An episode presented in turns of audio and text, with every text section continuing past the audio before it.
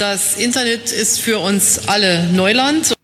Genau. Und heute betrete ich dieses Neuland mit einem Gast, der sich mit künstlicher Intelligenz im Marketing auseinandersetzt. Ganz konkret geht er der Frage nach, warum Unternehmen vergleichsweise zaghaft in KI investieren, äh, gerade wenn es im Bereich Marketing ist. Er ist seit 20 Jahren in Führungspositionen im Umfeld von Medien und Telekommunikation unterwegs und er gehört sicher zu den Pionieren der Digitalisierung, denn er setzte sich schon Ende der 10er Jahre mit digitalen Touchpoints und Kundenprozessen auseinander. Zuletzt war er zuständig für das Consumer Marketing beim Kabelnetzbetreiber Unity Media und hat dort eine Menge Transformationsarbeit geleistet in Richtung agiles Arbeiten, agile Organisation. Unsere Gemeinsamkeiten, wir teilen beide die Begeisterung für gute digitale Kundenreisen und verfügen beide über ein ausgeprägtes digitales Mindset, so ist zumindest meine Wahrnehmung. Dennoch, dem Kern erfolgreicher Markenkommunikation ist er immer treu geblieben. Marketing bleibt menschlich und empathisch. Er sagt, menschliche Empathie ist nicht durch Technologie ersetzbar. Aber warum hat erst ein Bruchteil der Unternehmen die Chancen von KI in Marketing und Kundenkommunikation erkannt? Wo genau liegen die größten Nutzenpotenziale? Und gibt es eine Roadmap, die man gehen kann auf dem Weg von KI im Marketing? Ich habe heute zu Gast Bernhard Wecke, zuletzt äh, Vice President bei Unity Media und zurzeit versunken in seiner Doktorarbeit, über die er uns hoffentlich heute einiges zu erzählen hat. Herzlich willkommen, Bernhard. Danke, Andreas. Schön, dass ich da sein darf. Keyboard, der KI-Podcast mit Andreas Klug. Wie Unternehmen künstliche Intelligenz erfolgreich zum Einsatz bringen und wie genau daraus Mehrwerte entstehen für die Mensch-Maschine-Zusammenarbeit am Arbeitsplatz. Ja, Bernhard, toll, dass es geklappt hat. Wie du weißt, stellen sich meine Gäste ja zu Beginn immer kurz vor Du kennst das, ich beginne drei Sätze und bitte dich, diese zu beenden. Bist du bereit? Ja. Dann legen wir los. Du bist VfB Stuttgart-Fan. Warum sage ich das? Ähm, das passt ganz gut zu dem Thema KI, ähm, weil auch beim VfB Stuttgart oft Anspruch und Wirklichkeit sehr, sehr weit auseinander liegen. Künstliche Intelligenz ist für dich? Etwas, was ähm, die Menschen besser macht und für den Menschen da ist. Und in zehn Jahren wird der VfB nicht Meister. Das stimmt mal wieder. In zehn Jahren, ich glaube, dass wir gerade vor einem Riesenwandel stehen von einer Wissensgesellschaft zu einer, das habe ich letztens in einem anderen Podcast gehört, Gesellschaft des Verstehens. Dass es eben viel mehr darum geht, Dinge zu durchdringen und viel weniger darum geht, Dinge zu wissen. Vielen Dank. Ja, Bernhard, äh, glaubt man der Studie KI, äh, die Zukunft des Marketings aus dem vergangenen Jahr stufen 80 Prozent der Marketingverantwortlichen KI als wichtig ein. In der Realität setzen aber, wie du selber sagst, es äh, entspricht auch deiner, deiner, ähm, deiner Erfahrung, weniger als sieben Prozent ähm, der Unternehmen KI im Marketing tatsächlich ein wo liegen die Ursachen? Ist das, liegt das daran, dass zu wenig Verständnis für die Möglichkeiten und Chancen existiert?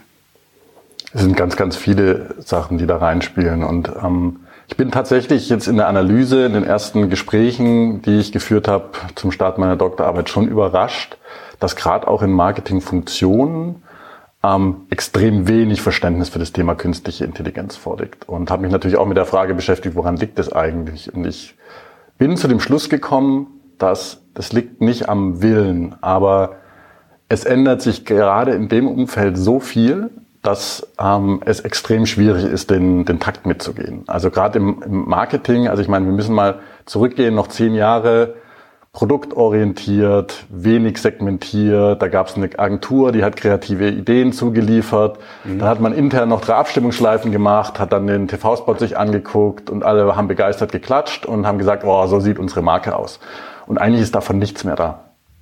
Kundenkommunikation findet vornehmlich digital statt. TV-Spot ist nicht mehr das, was wir als markenbildend oder im Kern markenbildend ansehen, sondern die Neudeutsch Customer Experience quer durch alle Kontaktpunkte, die wir mit den Kunden haben.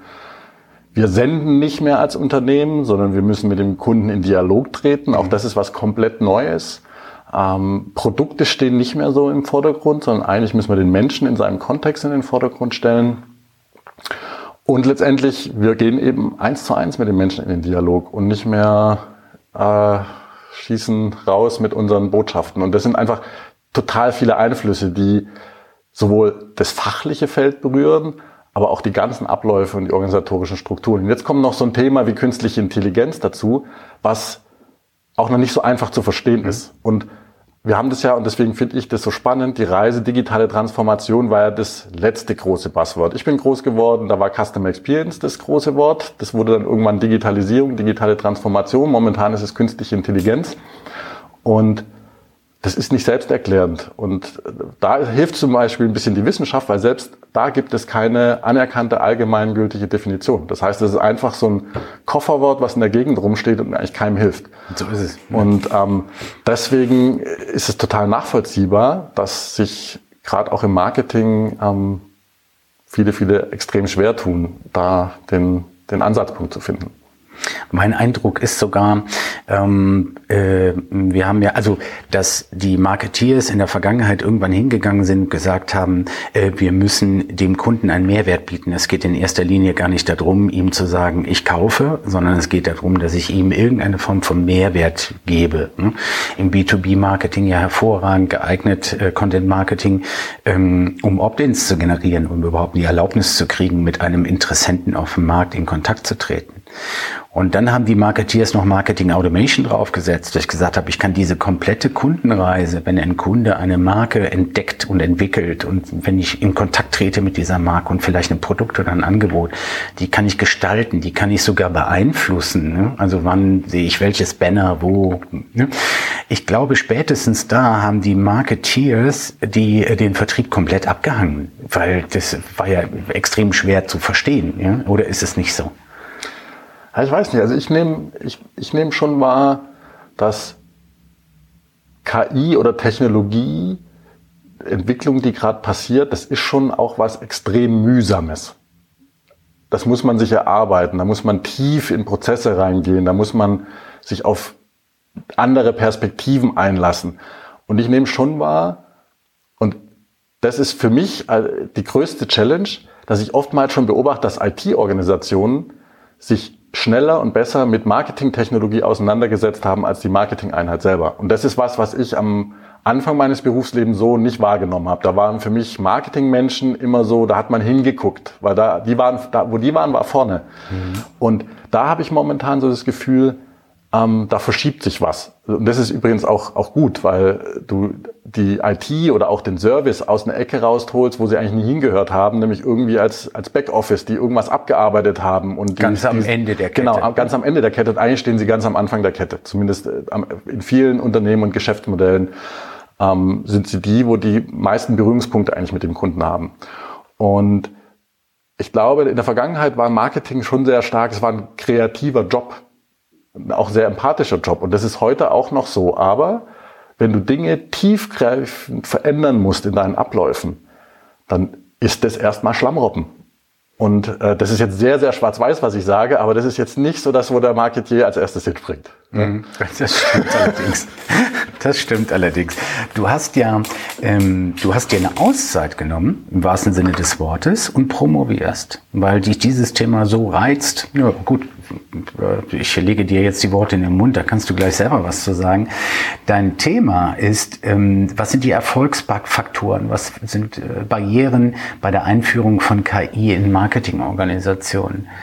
Warum machst du das und was hast du auf deiner bisherigen Reise durch deine Interviews und deine, deine Forschungs, äh, deine Auseinandersetzung mit diesem Thema, was hast du da für Erkenntnisse schon mitgenommen, die du gerne teilen möchtest, bitte? Warum mache ich das? Ähm, stehe also in der Mitte meines Berufslebens. Bin jetzt 46 und ähm, stand eben beruflicher Wechsel an. Unity Media ist von der Vodafone übernommen worden und ähm, da war für mich eben die sehr, sehr schöne Reise bei der Unity Media zu Ende. Und dann habe ich mir überlegt, okay, jetzt gehe ich in die nächsten 20 Jahre Berufsleben. Was mache ich eigentlich? Und Ich wollte, das war immer schon mein Traum von mir, mich nochmal tiefer gehen mit dem Thema auseinanderzusetzen.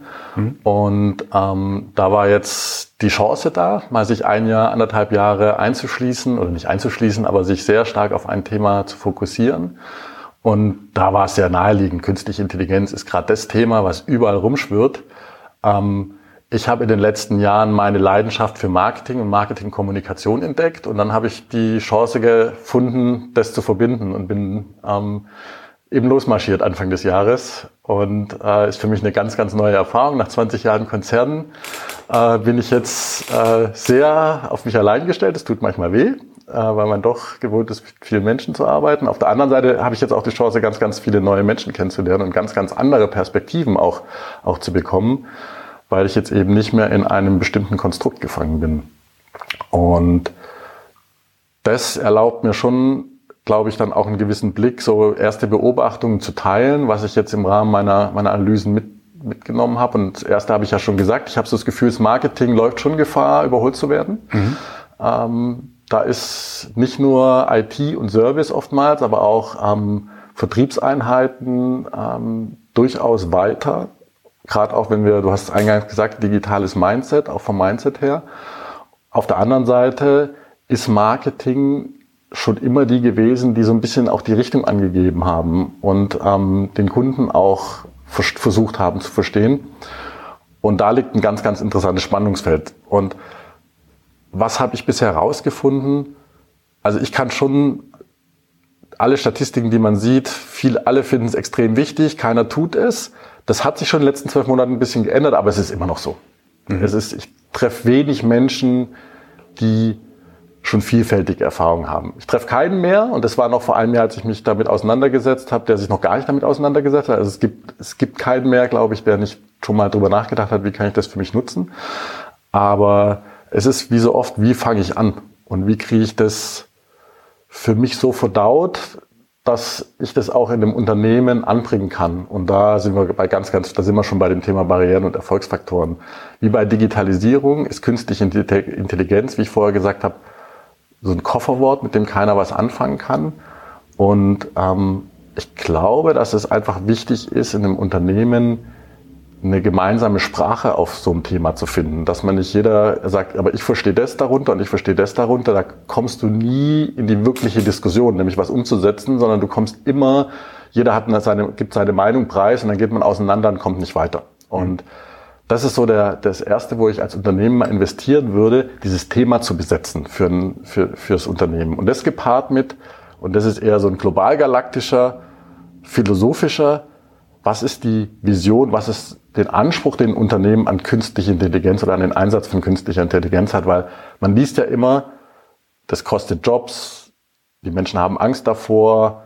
Das ist gar nicht meine Erfahrung, ehrlicherweise, dass das tatsächlich so viel Jobs kostet. Die Jobs meine verändern sich, ja. die verändern sich, aber wenn man die Menschen mitnimmt auf die Reise oder gar nicht mitnimmt, ist so, ist schon wieder so von oben herab, sondern dass man es gemeinsam mit den Menschen in einer Organisation angeht und guckt, was ist da Gutes für uns drin?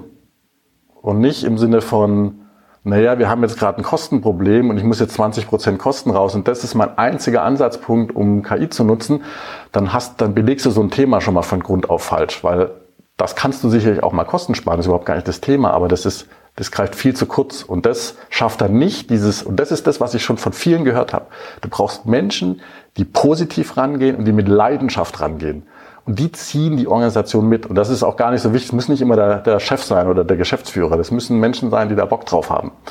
Und das schaffst du halt, wenn du das positiv besetzt, glaubwürdig positiv besetzt. Also nicht erzählen, wir wollen das, Kein wir wollen damit alles besser machen, aber ja. auf der anderen Seite trotzdem nur Kosten einsparen wollen. Mhm. Das funktioniert nicht. Aber wenn du da glaubwürdig eine, eine, eine, eine Vision schaffst, und übrigens, das gilt ja nicht nur für ein Unternehmen, das ist ja wenn du auf Deutschland blickst, genau das Gleiche oder auf die Welt blickst, auch da hast du die gleichen Fragestellungen. Da, da stehen, da fliegen so Wörter rum, die eher tendenziell eher negativ belegt sind, die aber eine mega Bedeutung für die Gesellschaft haben. Und auch da müssen wir als Gesellschaft das für uns definieren und belegen. Und auch da, mit, mit dem positiven Bild belegen, weil da steckt viel Gutes mit drin Und da, wo die Risiken sind, die müssen wir klar ansprechen, klar benennen und entsprechend auch regulieren. Und genau das Gleiche musst du auf Unternehmensebene tun. Ganz konkret, KI im Marketing. Woran würdest du, oder was wäre die erste Stufe? Was wäre ganz spontan dasjenige, äh, die, die, der Einsatzbereich, wo du jemanden sagen würdest aus dem Marketing, da solltest du mal drüber nachdenken, das zu verwenden? E-Mail ist für mich ein schönes Beispiel. E-Mail-Marketing, Kampagnenmanagement. Das ist so ein Thema, das ist äh, 25 Jahre alt wahrscheinlich für die meisten Unternehmen, wenn es die so lange gibt. Ähm, das war mal was, was relativ weit vorne war, dass du relativ kostengünstig alle Kunden erreicht hast. Kostet ja kein Porto. Genau, kostet kein Porto. Ähm, das hat sich aber zum Thema entwickelt, was eben sehr starr war. Ich habe viele Gespräche schon geführt, wo man, und das glaubt man gar nicht, auf Prozesse trifft im E-Mail-Marketing, die extrem lange Vorlaufzeiten bedürfen, wo Systeme im Einsatz sind, die eben aus den 90er Jahren sind, als man angefangen hat, die eben nicht diese Geschwindigkeit und dann auch aufgrund der aufwendigen Bedienung auch nicht diese Individualisierungsmöglichkeiten bieten. Und deswegen ist es für mich so ein ganz schönes Beispiel, wo du über gar nicht so ausgefeilte Testverfahren ähm, durch einen Machine Learning Algorithmus relativ zügig innerhalb von wenigen Wochen deine Kampagnen signifikant verbessern kannst, indem du Versandzeitpunkte besser triffst, indem du Kunden, die du in der Vergangenheit nicht ansprechen konntest, weil die Segmente vielleicht zu klein waren und sich der Aufwand nicht gelohnt hat, die kannst du jetzt sauber mitbedienen. Du kannst personalisieren auf das, was du über den Kunden weißt. Du kannst individuelle Angebote einspielen und das halt in großem Maße automatisiert, zumindest auf Strecke. Ich würde immer empfehlen, dass du am Anfang durchaus hemdsärmlich ausprobierst und eher die Nutzung, den Algorithmus nutzt, aber durchaus Contents und Prozesse noch manuell machst, um erstmal zu verstehen, was brauche ich, wie mhm. funktioniert das Ganze und dann in die Automatisierung gehst. Aber da, ähm, und dann nehme ich schon wahr, das, das sind schon sehr eingefahrene Pfade, die da sind in dem E-Mail-Bereich. Und da ist es wirklich keine Rocket Science loszulegen. Und deswegen, ich würde auch immer sagen, mach da bloß kein Projekt draus, wo du in vier Monaten Ergebnisse erwartest. Da sollte die Ambition sein, in vier Wochen solltest du erste Ergebnisse haben. Das ist machbar. Also ist es quasi, äh, ich versende ja schon seit Jahren auch äh, an äh, meine Newsletter-Empfänger meine, meine KI-News und ähm, es sind übrigens fast 10.000, habe ich zuletzt nochmal geguckt, die ähm, den lesen und was ich interessant finde ist, was wir tun ist, wir verschicken am liebsten donnerstags um 11 weil in meinem Team die Kollegin, die sagt eben immer, das ist der beste Zeitpunkt. Ja, das ist unsere Form von Analytik. Aber wie ich dich jetzt verstanden habe, ist es natürlich möglich, aus den Klickraten und den Reaktionen der Empfänger Rückschlüsse darauf zu ziehen, wann denn welches Produkt, welches Thema bei welchem Kunden am besten platziert werden würde. Ist es denn nebenbei noch gefragt, bitte um eine kurze Antwort, ist es denn tatsächlich so, dass Newsletter mittlerweile zu Zeiten verschickt werden, wo du genau weißt, die Hälfte der Kunden erwische ich da, die andere dort? Das gibt's, absolut. Und das ist, wie gesagt, das ist gar nicht so schwierig. Interessant. Zweiter Einsatzbereich, Du merkst, ich löcher dich. Was fällt dir als zweites ein, wo du sagen würdest, da würde ich mal drüber nachdenken? Marketing also, KI. Was würde ich, also was man am meisten trifft, ist vor allem im Servicebereich. Also das Thema Chatbot ist da, würde ich sagen, das mit am häufigsten genannte Thema. Und auch da gibt es durchaus schon richtig gute Erfahrungen. Das war vor drei, vier Jahren noch deutlich anders. Mittlerweile ähm, kann man da durchaus sehr, sehr gute Quoten mit zufriedenstellenden Antworten für den Kunden. Ähm, und zufriedenstellen heißt nicht, na, es war okay, sondern der Kunde ist richtig happy, der wurde bedient und zwar in dem, was der Kunde heute erwartet, nämlich sofort und nicht mit Warteschleife und Unsicherheit, ob das dann nachher auch erledigt wird und all den ganzen Themen. Da gibt's heute schon, schon tolle Möglichkeiten und auch da ist so ein Punkt, da sind so Servicebereiche schon echt weit. Und die kommen natürlich sehr stark ursprünglich aus dem Kostendruckthema. Aber die sehen auch, dass sich dadurch die Berufsbilder nicht verändern und gar nicht so viel eingespart wird am Ende des Tages, aber du machst den Kunden zufriedener und du musst die andere Aufgaben wahrnehmen. Weil du musst schon so auch kontrollieren, du musst schon trainieren. Das ist nicht einmal gemacht und dann läuft das System für die nächsten zehn Jahre, alles passiert von alleine. Nee, nee, da muss schon jemand drauf gucken. Und da ist und das finde ich das Spannende, wenn wir wieder bei den Menschen sind, da ist eine Riesenchance, diese Menschen einzubinden, weil die wissen, die können entscheiden, was ist eine gute Kommunikation vom Chatbot. Das sind die Agenten auch, die jeden Tag mit den Kunden sprechen. Das ist nicht irgendeiner, der im Elfenbeinturm sitzt. Und so, dadurch kann man diesen Leuten, die vielleicht dann erstmal zehn Prozent weniger Calls haben, diesen Menschen, kann man ganz neue Aufgaben geben. Merken, die Menschen merken das ja auch sofort. Deswegen, äh, ich habe ja im, ähm, im letzten Jahr, wie du weißt, das äh, E-Book Mensch-Maschine-Kommunikation oder Kollaboration ähm, veröffentlicht, ähm, was genau das beschreibt. Wie führt man Menschen daran und Mitarbeiterinnen und Mitarbeiter? Und vor allem, wie spüren Mitarbeiter, wie hilfreich das ist, wenn sie nicht mehr solche stupiden Arbeiten wie Suchen und äh, kontextuelle Recherche was ist mit dem Vorgang, welchem Status ist der Vorgang, wenn die das nicht händisch machen müssen in den Medienbrüchen, in denen sie arbeiten, weil Kundenservice ja meist eine ganz exotische Abteilung ist im Unternehmen. Die meisten IT-Ressourcen gehen in ganz andere Bereiche rein. Kundenservice hängt immer hinten dran, auch da. Und ähm, genau, und das ist natürlich ein Einsatzfeld, wo tatsächlich ein moderner Arbeitsplatz mit Unterstützung von KI sehr relevant ist. Im Übrigen wäre das der perfekte Moment, eine kurze Einspielung von unseren Unterstützern, von unseren Sponsoren zu geben. Wir sind gleich wieder da. Dieser KI-Podcast wird unterstützt von ThinkOwl, der KI-Lösung für Kundenservice und Backoffice. Die perfekte Verbindung von Mensch und KI. Jetzt 30 Tage kostenlos testen. www.thinkowl.de Genau, also wir waren bei dem Thema Einsatz von Chatbots oder Conversational AI, ähm, mehr in Richtung Kundenservice.